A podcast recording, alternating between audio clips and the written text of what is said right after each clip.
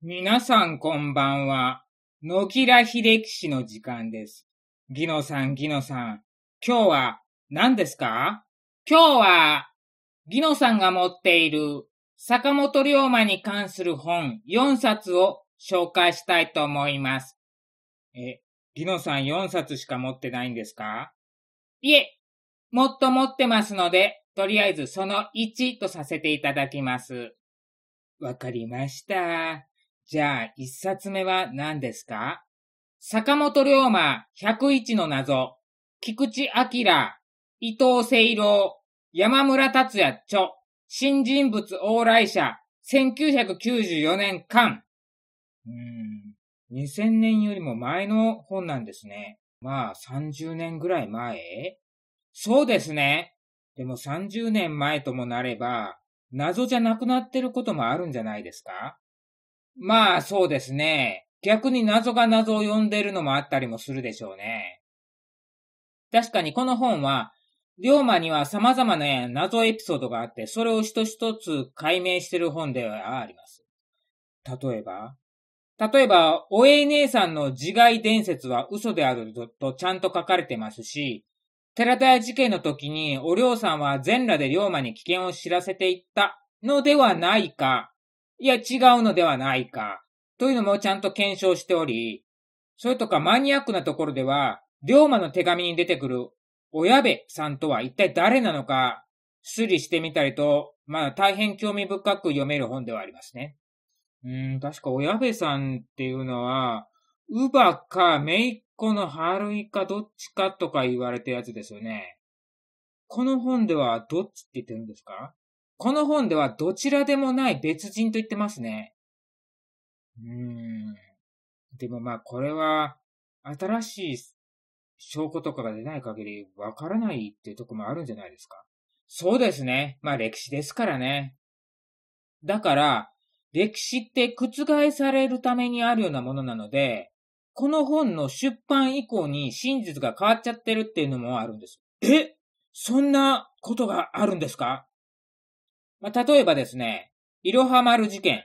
この本では、罪には銃、ピストルですね、バキューンと断定した上で解説されてるんですけど、え、確かそれ、銃積んでなかったっていうやつですよね。だから、龍馬が大ボラ吹いて奇襲犯から賠償金踏んだくったっていうんで有名な話ですよね。なんか最近テレビでもやってましたよね。はい。え、え、でも、その本には10と書かれてあるんですよね。まあそうですね。えー、じゃあ、その本が書かれた時は10だった？ええー、京都市埋蔵文化財研究所の資料によりますと、2005年の潜水調査で銃が見つからなかったという成果を得たと書かれているんです。見つかったら成果になりますけど、見つからなかったっていうのも成果になるんですね。そうですね。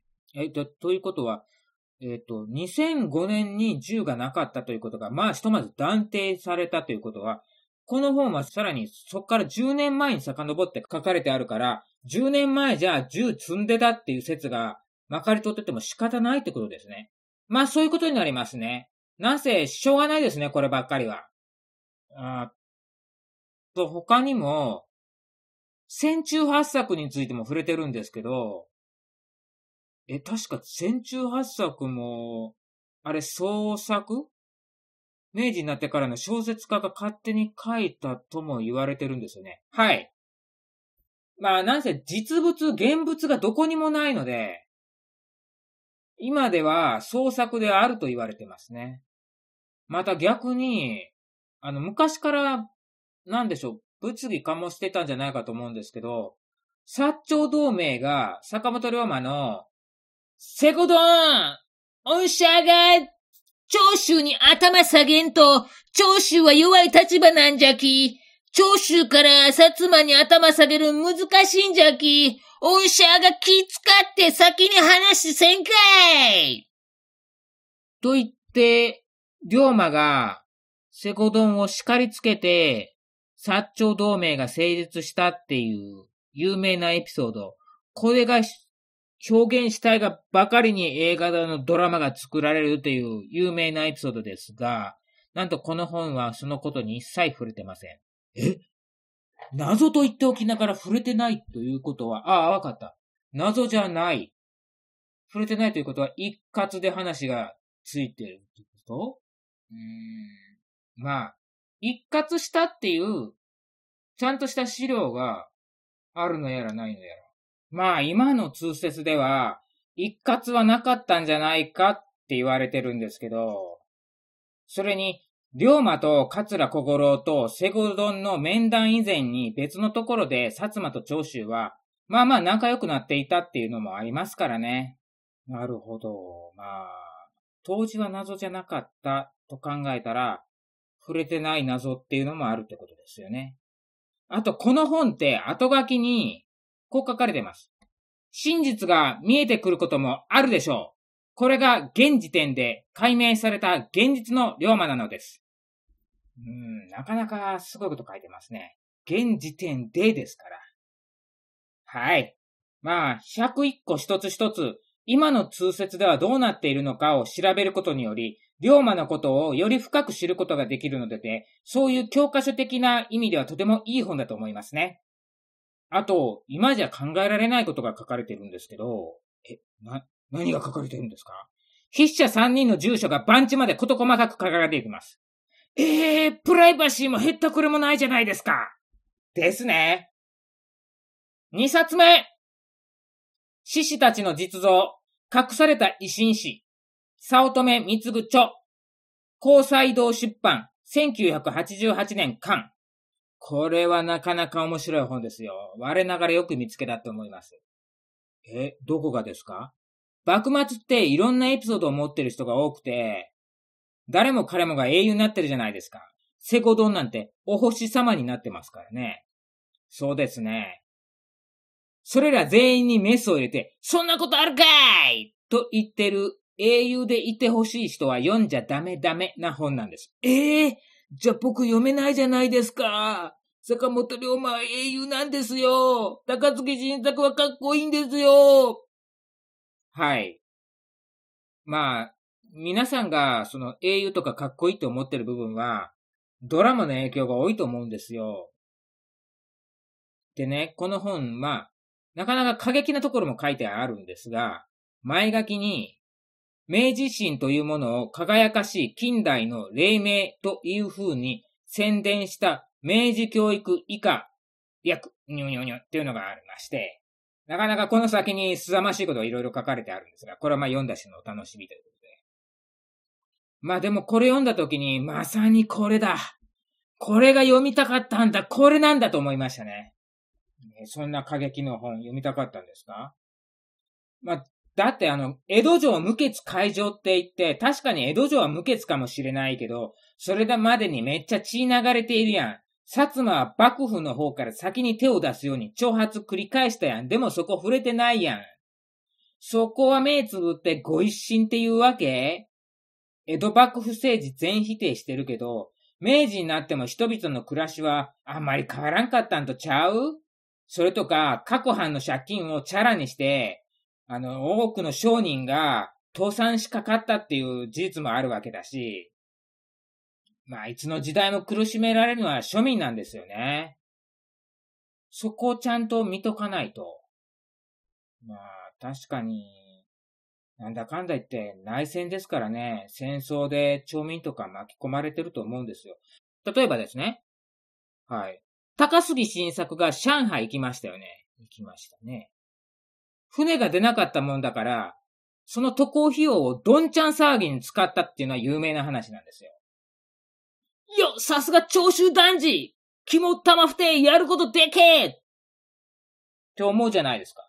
そうですね。確かそれ、ドラマでも出ましたね。でもそれって立派な公金横領罪なんですよ。そのこともちゃんとこの本では書かれてるんですよ。血税で、どんちゃん騒ぎしてるんですよ。あとね、高杉晋作が身分の差を取っ払って、騎兵隊作ったって言ってますけど、高杉晋作自身は、身分差別残ってんですよ。初心者向けの歴史書やドラマでは身分差別制度の垣根を越えてなんたら立派なことしたって言うけど、最下層の人たちは採用してないし、赤根武人っていう人がいたんですけど、その人に向かってあんた百姓じゃんって言ってるのもまあ結構有名な話で。そのこともちゃんとこの本触れてます。あー、確かそんなんかあったような気がしますね。まあ、ものの例えで、怒り狂ってちょっと頭に血が昇って思わず言ってしまったんかもしれないんですけど、まあそれでも、それでも身分の武士じゃない階級の人たちも、武士として取り立てて、名字対等を許したんでしょ？それは変わらないじゃないですか。身分差別が残ったままかもしれないけど、高杉晋作が身分の差を超えて軍隊作ったという事実はまあかか変わりないでしょ？まあ確かにそれはまあそうだから確かに画期的ではあるんですけどね。だから、それは画期的なは認めますよ。高杉晋作自身の身分差別的な思想ってのは残ってたんじゃないかっていう話なんですでね。まあこれ高杉晋作の話ですけど、我らが君の坂本龍馬についてですけど、この本は厳密には龍馬の本ではないので、龍馬についてはちょっとしか書かれてないんですけど、それでも関門海峡を通過する船から税金を巻き上げようという計画もちゃんと紹介してるんです。ええー、そんな話があったんですか？全然ドラマでは取り上げないですよ。冷静に考えてください。今の時代でも税金、税金、税金で苦しめられてるんですよ。田舎は車なしじゃ生活できないというのに、その車乗るのにありとあらゆる税金がかかっててむしり取られてる。その上、道路利用税なんてのも話に流ってるんですよ。道路使うために税金取るのっていう。そんな商売上がったりでしょ。なんでそんなとこまで税金？ガソリンだって大半税金なんですよ。それをね、坂本龍馬はそれをやって、私服を肥やそうと。まあもちろん私服じゃないかもしれない。その集めた税金で何を使う、に使おうとしとったんか、まあそれは定かじゃないけど、そんなことされたらね、商売上がったりな人たちいっぱい出てくると思うんですよ。まあ確かにね。まあこれは、龍馬が死んでしまったことにより、計画は頓挫するんですけど、その案に五代才助ですよ。あの、大阪商売の父と呼ばれる五代才助も関わってたって言うんだからね。何なんでしょうね。わかんない。なんでそんなこと思ったの？まあ、ご一緒にはお金がいるよ。五代才助。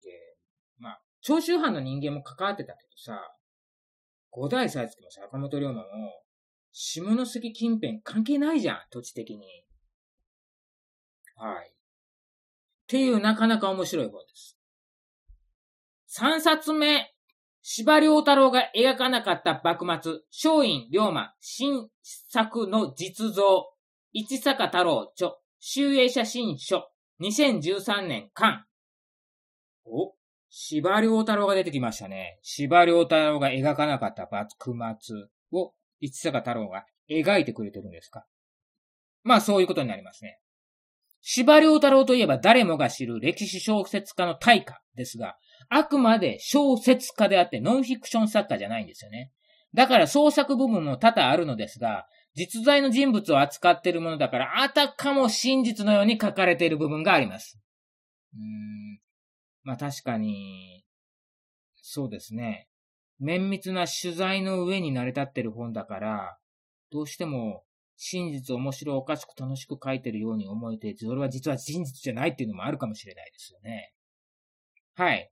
まあだから、あたかも真実のように書かれた部分とか、いや、それじゃなくて、本当はまだ真実が分かってなくて、司馬遼太郎が執筆した時代では真実とされていたのかもしれない部分っていうのもあるとは思うんですけど、それら全部にメスを入れて、全部とは限らないけど、本当はこうだったんだよと言ってる本なんですよ。だから、描かなかったとはあるだけで、ただ単に司馬遼太郎分かってたんだけど、いや、その話触れたら話が膨大になりすぎてまどろっこしくて、坂本龍馬という英雄がぼやけてしまうじゃん。だからいっそ省いちゃったんだよ。ということかもしれないし、本当に知らなくて省いたんかもしれないし、司馬太郎の嘘を暴くとかではなくて、司馬太郎が描かなかった幕末は本当はこうなんだよっていう、うん、うん、それって結局暴いてるんじゃないですか？うーん、まあそうじゃなくて、た、まあ比較ですよ。司馬遼太郎の歴史観と実際の歴史はこうだったんだよっていう。だからまあ、まあ、うん真に受けちゃいけない言いたかったんかもしれないんですけどね。前でも言った、あの、薩長同盟ね。龍馬が聖子丼を、お前が先に長州に対して話を切り出さんと先に進めんやろうがって言っていたやつですけど、この点については、まあ、憶測を出ないんですけど、まあ、資料ないからわからないんだろうねっていう話なんですけど、まあ、この本では、まあ実際、無駄に時間を過ごしたと、桂小五郎が明治時代になってから書いた回顧録には書いてあるんですよ。話が進まんま時が流れて、引用はされてないんだけど、筆者の言葉で坂本龍馬が桂小五郎を一括したっていうのはあるんです。でも坂本龍馬が薩摩を一括したっていうのはないんですよ。だから本当のところはよくわからん。でも、それ以前に井上門太が薩摩に行って、主要人物と会って会合を繰り広げたことはちゃんとこの本に書かれていて、それは司馬遼太郎は触れていないと。まあ、それに触れてしまうと、薩長同盟は、龍馬が活躍する以前に、もうすでに手を組まれていて、まあ、坂本龍馬はダメ押し的なことをやったんだよと言ってしまうことになってしまって、龍馬の活躍がまあ、ぼやけてしまうから、あえて書かなかったのかもしれない。まあもちろん、司馬遼太郎の勘違いとか知らなかった。まあ知らんつことはないけどね。触れなかっただけだと思うんですけどね。もちろんあの、司馬遼太郎が勘違いしとったんじゃないかっていう話もあって、え、それどんな話なんですか？有名ないろは丸事件です。あ、坂本龍馬の乗っていた蒸気船いろは丸と、紀州藩の乗っていた名工丸がぶつかって、いろは丸が沈んでしまって、坂本龍馬が紀州藩に、おんしゃ賠償金払うやボケだって言って、脅しをかけて、なんかすざましいお金を踏んだくったっていう話ですよね。そのお金は、龍馬の手に渡ったの分かってないなのいろいろあって、で、賠償金の全額って本当は持ち主の大津藩に返却されるんじゃないかっていう説もあるんだけど、大津藩にはちょっとしか行ってないとか、そういう話ですよね。はい。そういう話なんですが、まあ、ここでは、万国広報について書かれてて、万国広報。ああ、そういえば坂本龍馬が檜垣誠治という人に会った時に、檜垣誠治が、あの、長い刀振り回して偉そうにしてたら、龍馬が、これからはピストルの時代ぜよって言うから、檜垣誠治がピストル持って歩いてたら、坂本龍馬が、これからは万国広報の時代ぜよって言った有名なエピソードで、実はそれ創作だっていう話ですよね。はい。その万国広報です。坂本龍馬が、いろは丸の事件で、紀州藩と、あの、やりとりするときに、万国広報を持ち出して、万国広報に基づいて考えたら、我々は間違ったことは一言もしてないから、万国広報に照らし合わせて、これを解決しようじゃないかって。龍馬が行くには書かれている。でもなんか実際は、万国広報には、蒸気船同士の衝突事故の場合、どうやって解決するかっていうのは一切書かれてないらしいです。ええー、マジっすか？それめっちゃ衝撃な大事実じゃないですか。え、じゃあ何が書かれてあるんですか？条約や領土、領海についての説明とか、国際紛争が発生した場合の解決方法について書かれてあるそうです。うんまあでも、当たらずとも遠からず的な内容ではありますよね。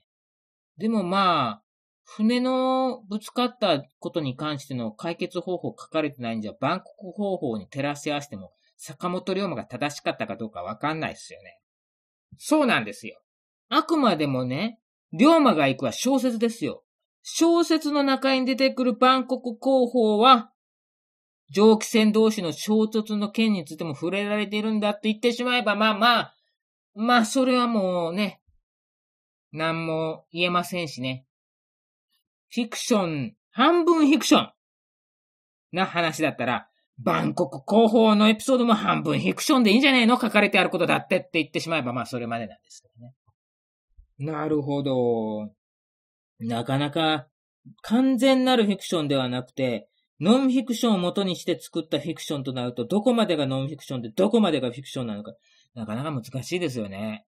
どうしても実際にあった、実際にいた人物を映画化したとしても、どっか多少フィクションって入りますもんね。ですよね。NHK の朝ドラも、真実を元にしたフィクションですって言ってますからね。今やってるね、牧野富太郎のやつだってね。やっぱいろいろ違うとこもありますからね。まあ、あとこの本は、龍馬だけではなく、世に潜む日々についても振られているので、高杉晋作や吉田松陰についても詳しく書かれておりまして、読み応えは十分にあるかと思います。4冊目坂本龍馬、隠された肖像、山田一郎著、新潮社、1987年間。1987年ってめっちゃ古くないですか？その時代って、ギノさん、坂本龍馬に全然興味なかったでしょ？うーん。そうだね。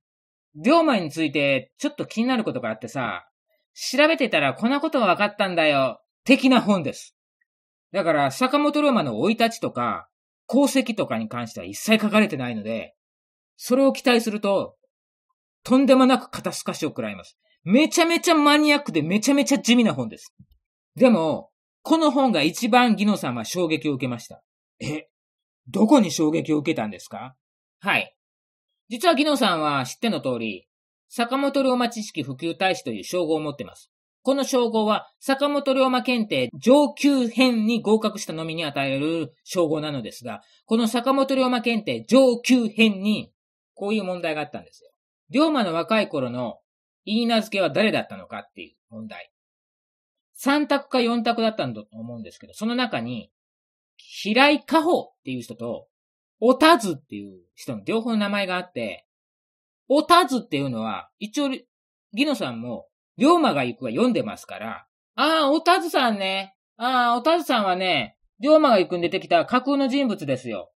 確かね、なんかで読んだんですけど、司馬遼太郎が、平井加穂は実在するし、実在する人をモデルにロマンス書いたら、ちょっと失礼かなと思って、架空の人物で、おたずさんっていう人出したんだよっていうのなんかで読んだんですよ。あ、だから、お、これ引っ掛けやな。おたずさんは引っ掛け。平井加穂ですって答えたら、まあ、上級編のクイズはですね、どれが正解でどれが間違いかってのはわかんないんですけど、一つ一つ調べていったら、どうもこれ間違いやったみたいで。なんと答えはおたずさんなんです。ええええ司馬遼太郎が平井家宝を使うのはちょっと遠慮して、架空の人物として創作したおたずさん。田んぼの田に鶴と書いておたずさん。大場ひらがなお、おたずさん。実在したの？はい。もちろん、龍馬が行くでは、家老の娘ってことになってるんですけど、実際は違うんですけど、商人の娘なんですけど、なんかこれ、これ読んでてめちゃめちゃびっくりしたんですけど、龍馬が子供の頃のお母さんっていうのは、本当のお母さんは早くに亡くなってるので、その後やってきたお母さんの前の嫁ぎ先のお家の娘に、おたずさんっていうのがいたって。ええー、まあ、このね、ママ母ね、前の嫁ぎ先だから、本当の実家じゃないのね。坂本家に嫁いできた時点で、前の嫁ぎ先は縁が切れるでしょ。でも、坂本龍馬めちゃめちゃ遊びに行ってたらしいんですよ。乙女姉山を遊びに行ってた。船に乗って行ったって言うんですよ。で、この、その時のご主人様っていうのがね、あ、こま、川島家って言うんですけど、ヨーロッパっていうあだ名がついてて、結構西洋かぶれで、世界地図持ってたって。だから、坂本龍馬は、川田昇龍に出会う前にすでに世界地図見ていたっていう驚きのエピソードなんですけど、さらに、坂本龍馬は脱藩した後に一度里帰りしてるんですけど、この時に、このおたずさんに会ってるらしいんですよ。もうその時はもうおたずさんね、人妻なんですけどね。結構な年の差はあったんですけど、周りの人たちは、この二人はいずれ結婚するんじゃろうなって言って見てたっていうから。いや、それめっちゃすごいエピソードじゃないですか。なんでそんなエピソードは表に出ないんですか？うーん。いや、まあ確かに、この本自体が結構マイナーな本だからどうかわかんないんですけど。うん、まあ、それもね、あの、二人が結婚するっていうのはもちろんね、あの文献で残っててた、あの、なんつうかね、釣り書きがあるとかでもなく、なんだけど、まあ、口伝で残ってたらしいんですよ。で、この山田一郎さんがいろいろ調べてて、川島家に行って、あの、ほとんど、代々受け継がれてきた門外不出的な扱いのエピソードをいろいろ聞いたっていう。その中にこの話があったっていう。まあね、この本ね、龍馬検定が縁で知り合った本なんだけど、一番好きな本です。あと、まあ、これね、龍馬自身の活躍じゃなくて、龍馬の家族親戚について書かれてある本なんで、めちゃめちゃ地味ですけど、龍馬あのね、家族親戚についてここまでマニアックに書いてる本はなかなか見ないので、結構、龍馬好きの方にはおすすめです。なるほど。わかりました。また次回もあるんですよね。はい、まだ他にも龍馬の本持ってますので、特徴的な部分をピックアップしてご紹介できればなと思っています。それでは皆さん、さようなら。さようなら